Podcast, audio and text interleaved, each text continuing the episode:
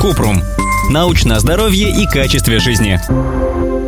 Как проверить диагноз? Бывает, что пациенты ставят себе диагноз по советам из интернета, а бывает, что врач говорит «У вас вегетососудистая дистония». Давайте разбираться, как самим проверить диагноз врача.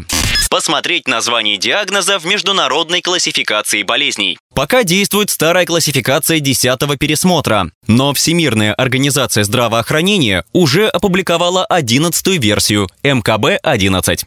Искать информацию на английском. Мировой язык медицины – английский. На нем выходят статьи в топовых научных журналах, и международные врачебные организации публикуют свои рекомендации. Информация на русском, даже в официальных источниках, часто довольно спорная.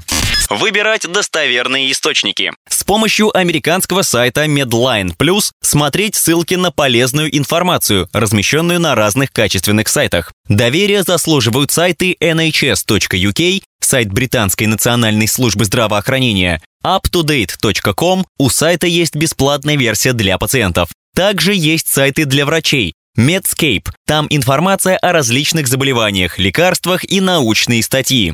Есть переводные источники для ознакомления, например, MSD. Там также есть версия для пациентов. Изучить руководство и рекомендации врачебных организаций. К ним нужно подходить критично. Искать лучше в PubMed с фильтром Guideline – руководство. Здесь документы тоже бывают разного качества. Обязательно надо уточнить дату публикации. Иногда их долго не обновляют. Рекомендации на русском языке тоже бывают хорошими. Иногда это просто перевод зарубежных, иногда свои. Но нередко случается, что в этих документах советуют лечиться препаратами без доказанной эффективности. Если в источниках отличаются симптомы, описывают другое течение болезни, лучше снова посетить врача и спросить о несоответствиях.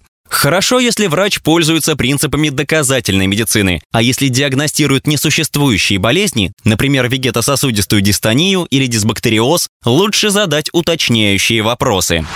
Ссылки на источники в описании к подкасту. Подписывайтесь на подкаст Купрум, ставьте звездочки и оставляйте комментарии. До встречи!